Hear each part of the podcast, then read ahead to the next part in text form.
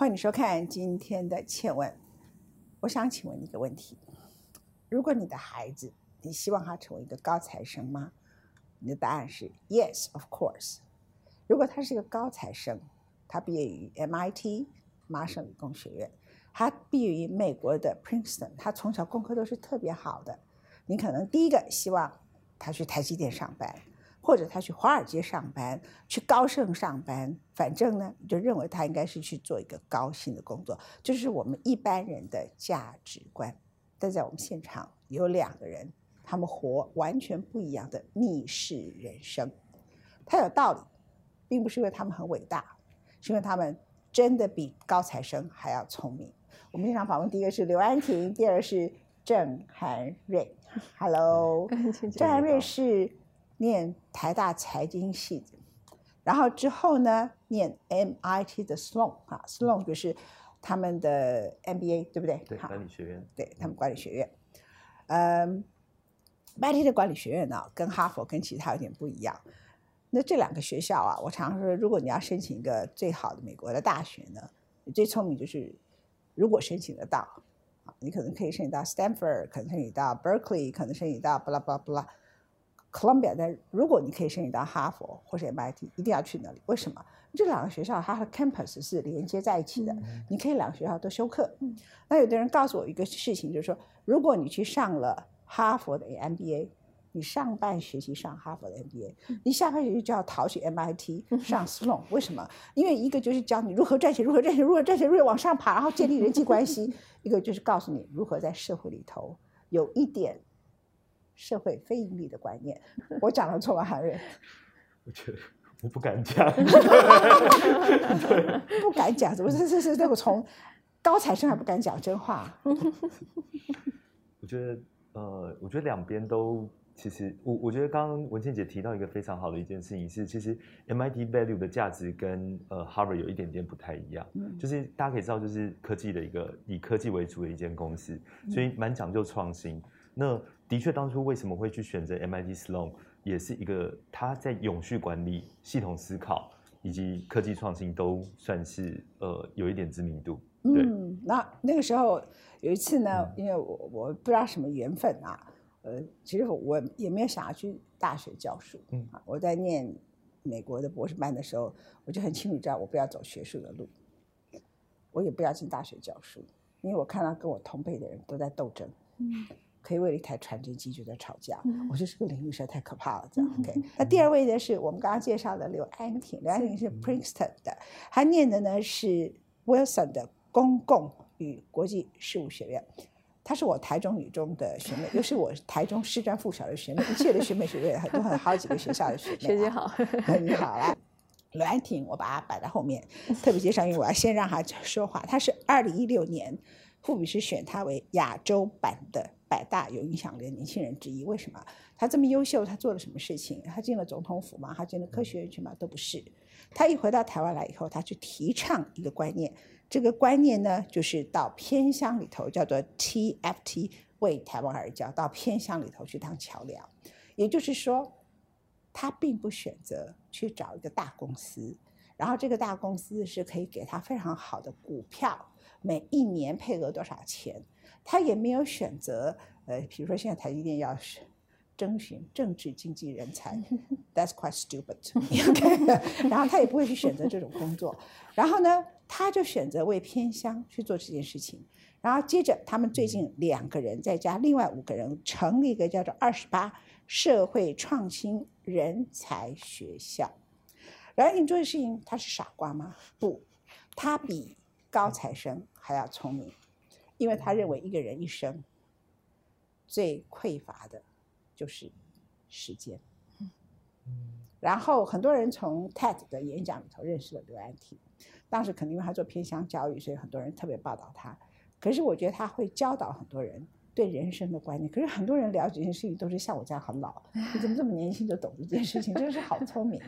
他说呢，一个人最欠缺的就是时间。那他看过很多他们同辈的很多人。领了很高的薪水，下班之后呢，也不想回家，就去酒吧，然后喝酒，就在抱怨他的工作。骂他的老板，但是又为了赚这份钱，人生就一直这样耗耗下去。二十几岁耗到三十岁，三十岁耗到四十几岁，耗耗耗耗，耗到有一天他赚了足够的钱，他就想去报复性的旅游，报复性的花费，然后再去很笨的去买五十万一套的沙发，然后过了没多久，发现大家买的都跟他一样，再去买五十万的另外一套沙发。That's very stupid. OK，那刘安迪一开始就看出了这件事情，他认为人他的一生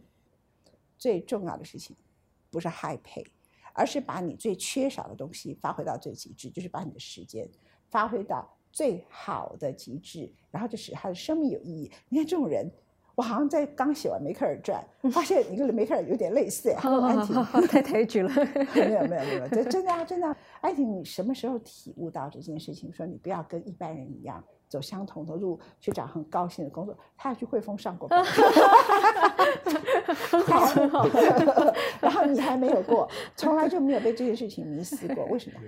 没有，我觉得其其实我呃回台湾以前还是有在美国稍微工作一下，也是做。管理顾问的工作，所以某种程度也是在所谓传统主流里面，就是比较可能高薪或者是比较受到大家向往的行业里面，也是走了一两步路才回来的这样子。那所以我不觉得，就像文静姐说、学姐说的，我不觉得我特别伟大或什么，特别傻，可能是真的有了。不过我觉得可能开始会这样想，跟我可能从很小的时候就有很接近死亡的经验，不是我个人，是我妈妈。我妈妈在。他三十七岁的时候就得乳癌，他本来不烟不酒，没什么不良习惯，但呃，就我我才十一岁，我弟弟那时候五六岁，还没上小学，那所以我觉得在那么小的时候去接近死亡，那看到一个可能接近，我妈妈后来康复了，但是就是一个好像鬼门关走了一大遭的这个经验，给我一个很大的冲击，就是其实生命到最后原来是是这个样子，呃，那。呃，像后来我有机会去安宁病房，可能做志工或认识一些，像我先生以前是做医生的，他也在安宁病房。他说，其实安宁病房里面的病人就是两个两个后悔或遗憾，一个就是重要的关系没有去建立或修复，那第二个就是未尽之事。那如果如果你给他一个选项，说你用多少钱可以换来这个遗憾可以去被弥补，或者是未未尽之事可以去被完成，里面的人几乎都可以用极高的价码愿意去换这个东西。当然，钱是换不来这样的机会的。所以，如果用这个钱去换算所谓的机会成本的话，那二三十岁这个时候的机会成本应该是最高的，因为我所有的体力、所有的机会、所有的可能性都是这么丰富的时候。你最聪明，就是也最没有做这样的选择。对，所以我可可能从很小就有个老灵魂在我里面，可能跟我从小就是被冲击过有关系，然后后来。就一直在想这些事情，这样子。那我觉得你很聪明啊，因为很多人会觉得说，即使我有这样的一个使命感，也要等我到了一个年龄以后，我才要 退休赚够了钱，我才要开始进入慈善这个工作，我把我自己的生活安稳好。就问你不是？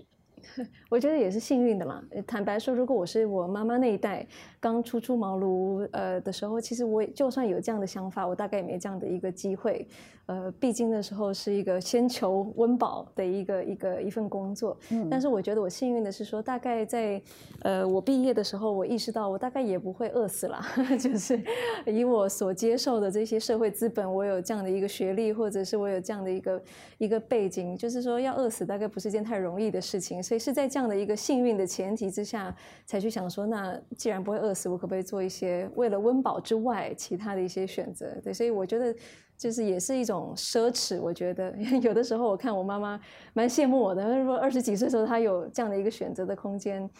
或许就是他，他也会做不一样的考量。所以你爸妈绝对不会跟你说：“我把你送到 Princeton，你在搞什么鬼？”他反而很羡慕，说你可以过这样的人生。其实当时候去 Princeton 也不是他们完全送我的，其实一开始也是一个我的叛逆，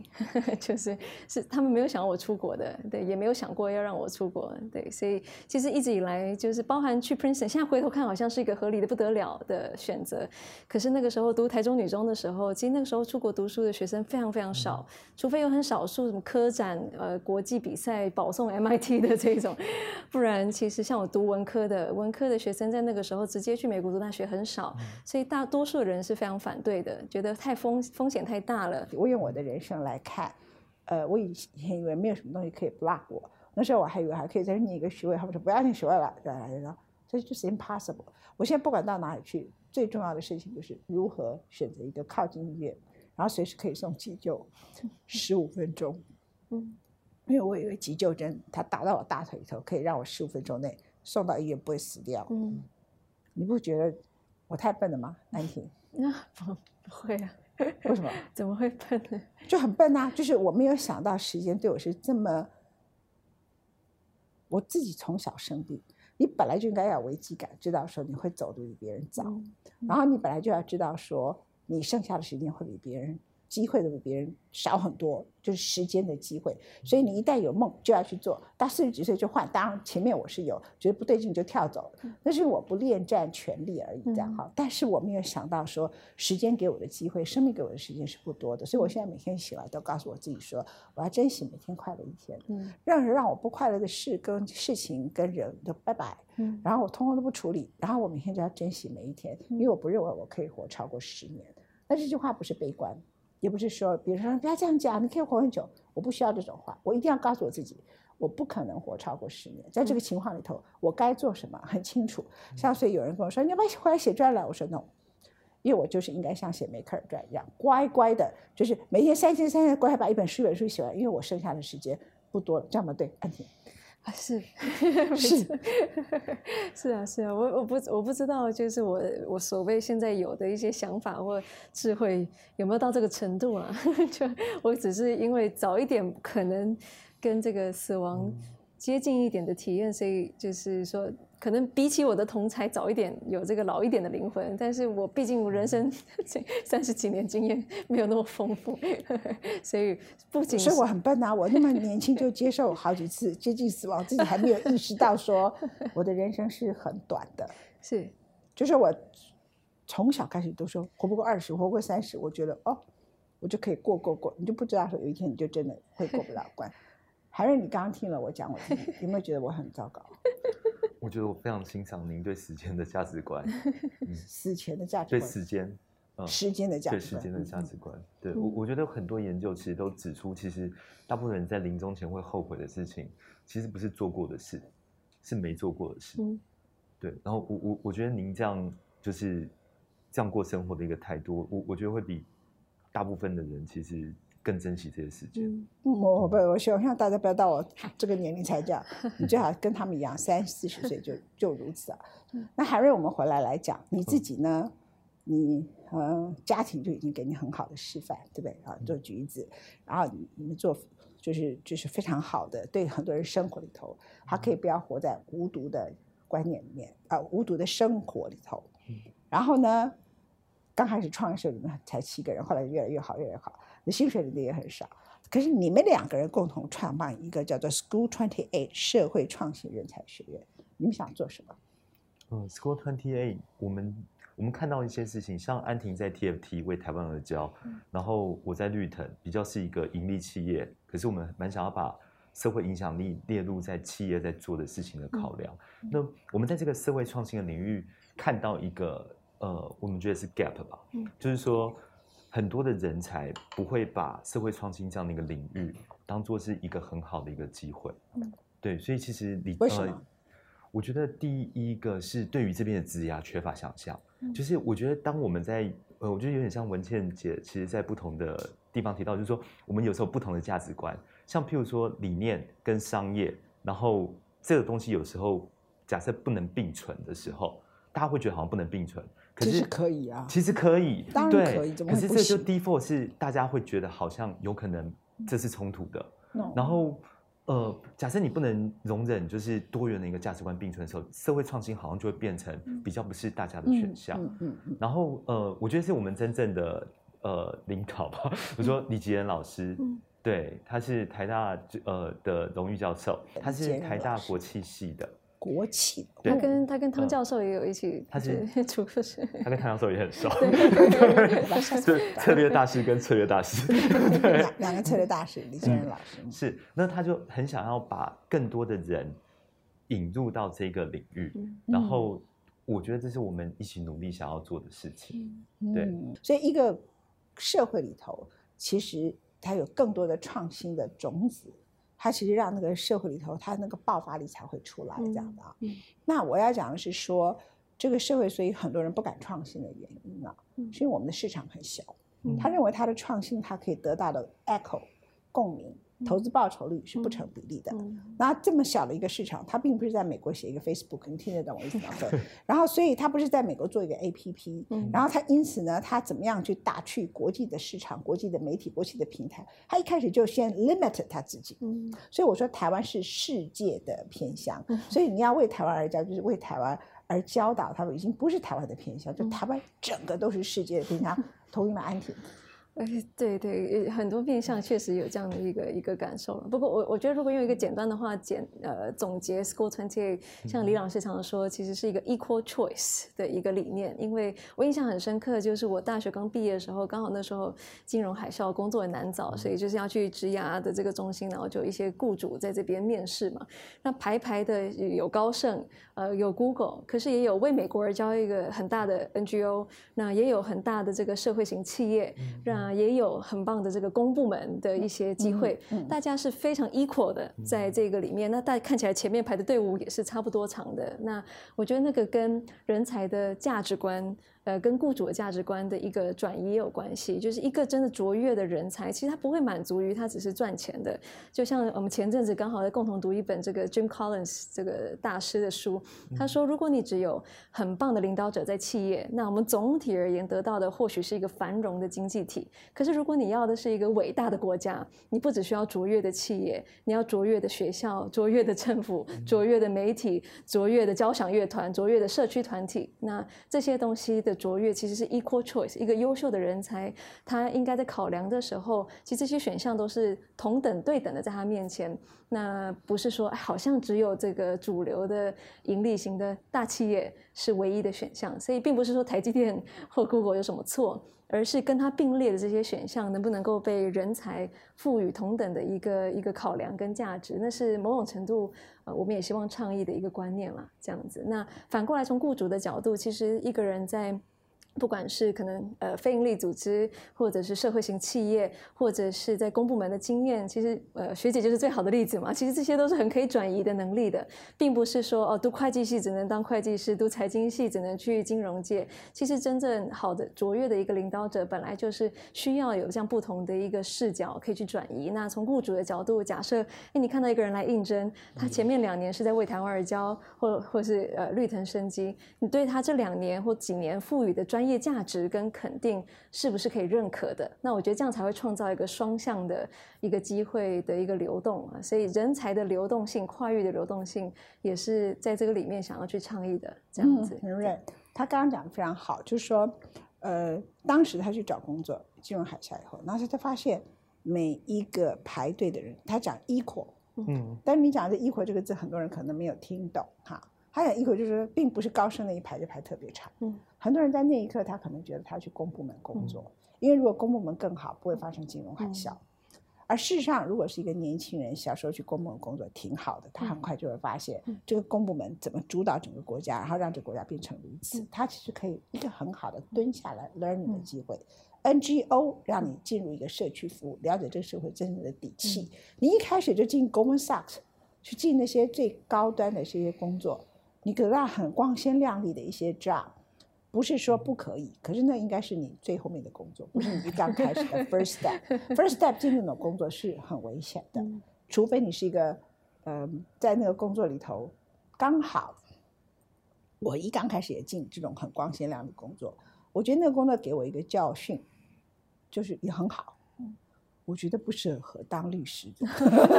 That's a terrible job because as a lawyer you have to speak for someone who pay you。你听得懂意思吗？And 嗯有些人可以做这种人，嗯，但是我不是。嗯那 you better run away，你就赶快走掉。所以你就很快知道你的人生是怎么回事。所以光鲜亮丽的里面的核心价值跟意义是什么？啊，当你很小时候一旦做了这个选择的时刻，嗯而且你在那个时刻懂得 run away，、嗯你老的时候大概一辈子，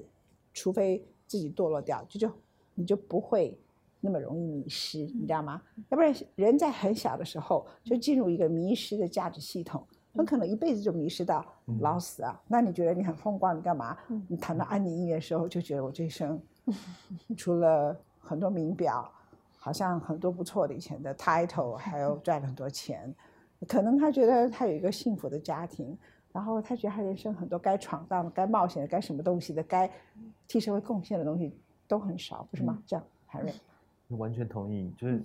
文倩姐刚刚提到，让我有点想到，其实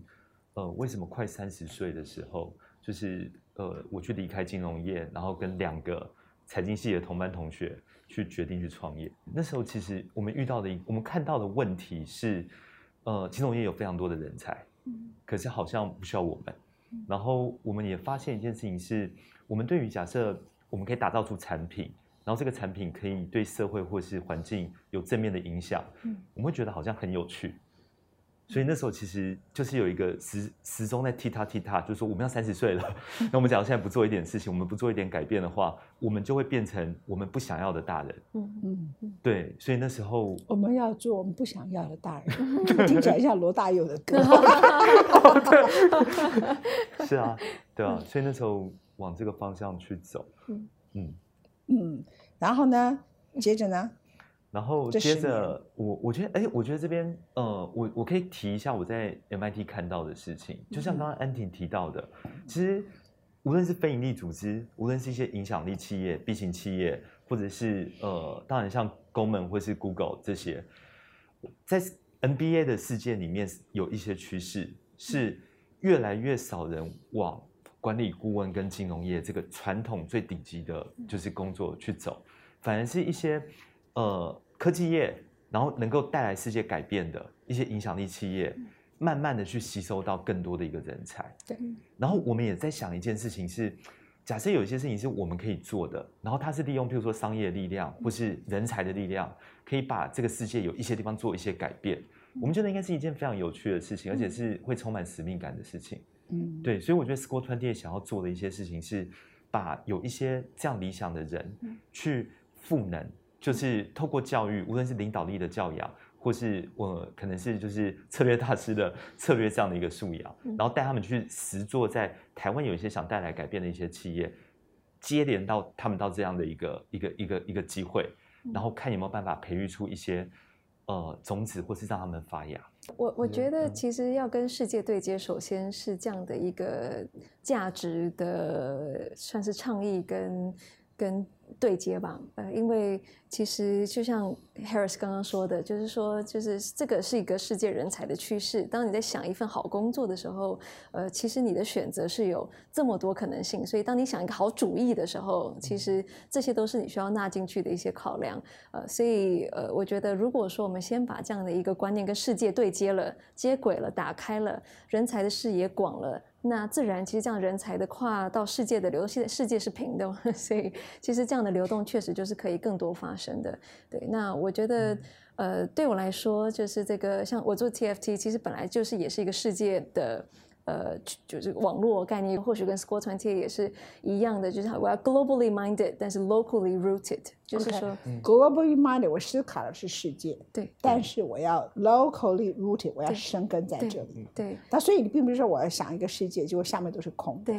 对。但你也不能说，哎，我每天都蹲在台湾这个地方，可是却没有世界的国际视野，是不是？是这样，对。所以我觉得那个 rootedness 可能呃很多。会觉得说，哎，有国际观的人不呃，可能相对来说会忽略这一块。但是我觉得好的主义是有根的，好的主义是有脉络的，好的主义，特别是社会改变相关的主义，呃，不能够也只有好像您说的，就是下面空空的，只有好像国际化的一些口号。或连接，但是没有在地的这一些根，所以我觉得这两个不矛盾的，听起来好像国际跟在地好像有点张力。可是实际上，我觉得当我们在谈人才的时候，我们谈跨域的流动，当然也谈世界跟台湾的流动，流得进来，流得出去，它是双向的，所以并不是只是单向的说要把人才从企业带来社会创新的工作，反向的社会创新的人才也可以流到企业里面，这样双向流动，我觉得才是真的跟世界接轨的一个方式。我其实觉得，其实。回过头来，我我反觉得台湾是一个很特别的一个地方，嗯也许就是它是一个世界的偏向，所以在这个比较偏远的地方，其实它有很多元的价值观可以并存。就是台湾在很多地方，其实无论像呃性别意识啊，然后或者像环境意识，其实，在亚洲的国家里面，我觉得好像算是有一些真的还不错。然后这样有一些很多，像是呃像比如说 TFT 在台湾也受到非常多的支持。那这个可能相较于一些别的国家，台湾人其实相对于就是对别人好，这个传统儒家思想这样延伸过来的一些一些心智模式，嗯我觉得是有有不一样的价值观。嗯所以假设这些的这样的一个价值观接触到世界更多的世界视野，我觉得它可以迸发出，然后台湾又是一个以中小企业这样比较为主体的一个经济体，它其实可以产生出非常多的一个多元性。然后假设有机会，一透过全球视野往外面其实去影响，我觉得搞不好台湾的文化也有机会这样出去。我不知道，这可能要看文 文倩姐的看法。科技界有句科技界有句话说，创新来自边陲嘛。啊对啊，对，边陲才有那个改变的动能，因为对现况不满啊。那如果我现在主流里面已经对主流现况已经算满意了，那反而那个创新的动能有时候没那么强。所以我我确实觉得，如果台湾是世界的偏乡，那对于创新说不定还是个优势。对，因为边陲其实是我觉得有的时候，特别是社会型的创新，是是有那样的生态多样性的这样子。嗯，哈佛教授克里斯汀森的，对，这是哈哈佛教授讲的话。我要讲说，像乌克兰的难民，是他们现在呢在那个地方做什么？他们其实第一个除了恐慌之外，它其实是一个非常好的学习，因为学习会让他们安静。嗯那如果 TFT 是用英文的，然后他们其实很容易用 Google 翻译机就可以翻成乌克兰，嗯，对然后，就跟当地的难民组织说，我们这个教材是可以给他们，嗯然后哪些是跟他们将来的教育或是东西其实是会需要的。其实刚好前几天有 Teach for All 有一个 call，就是 for 就是这一些乌克兰到各个国家的这一些难民的孩子，现在变难民的孩子，还有他们可能对应的老师，有一个集体的 chat 在谈您 exactly 就是说这样的一个现况，救急只是短期的，那长期的这个呃 inclusion 啊、长期的这一个冲撞到底可以怎么样去 manage？所以好有价值的一个看法，就是或许我可以带回这样的一个全球的对话，看看台湾可以在这个里面扮演什么角色。是，我觉得可以给他们这种概念哈，嗯就是说你你，因为台湾把很把自己投射成乌克兰嘛，嗯但是我我们某一个程度也从乌克兰身上自己要学一些事情，嗯他们下一代的人也要学到一点点这样。所以你 TFT 如果把这一群人连接到这些地方去，然后我们知道说台湾有这样一个 TFT，你不觉得吗？Rooted in Taiwan and World Vision 怎么样？好的，我把这样的一个 一个想法回去跟 Scott 姐讨论一下。啊，不是，而且我们的偏乡的小朋友，他们在学习的时候，如果他们是跟唱歌给这些小朋友听，或是跟他们交流的时候，我觉得他的 vision，我们的小孩也不一样、是啊。是是，就像你讲的说，那时候呃，你是做安宁病房的职工，我相信你做这件事情对你的人生影响很大。嗯那我们的小朋友，如果他看到这些叙利亚的难民的小朋友，他们身边有受教育的机会，他们在做童工，然后好不容易有受教育的机会的是什么样子认真的学习，我觉得这些小孩也会不同啊。我同意，我觉得他可能会带给这些小朋友一些景象跟一些嗯可能性，就是看，就是有时候你真的看到了，你才能感受到，嗯你能够感受到，你其实会产生不一样的一个想法。我觉得也许会让包含我们自己在内，就更珍惜这些时间。嗯更珍惜、更珍惜你的土地、你的和嗯平、嗯你的安、你你你的安宁，平常生活的安宁啊 不需要到最后才去安宁，同意吗？同意。我们平常就需要安宁，平常就需要经常想你人生有什么后悔的事，然后时间是最宝贵、是最稀缺的算这样算结论吗？算吧，谢谢艾薇。谢谢。谢谢。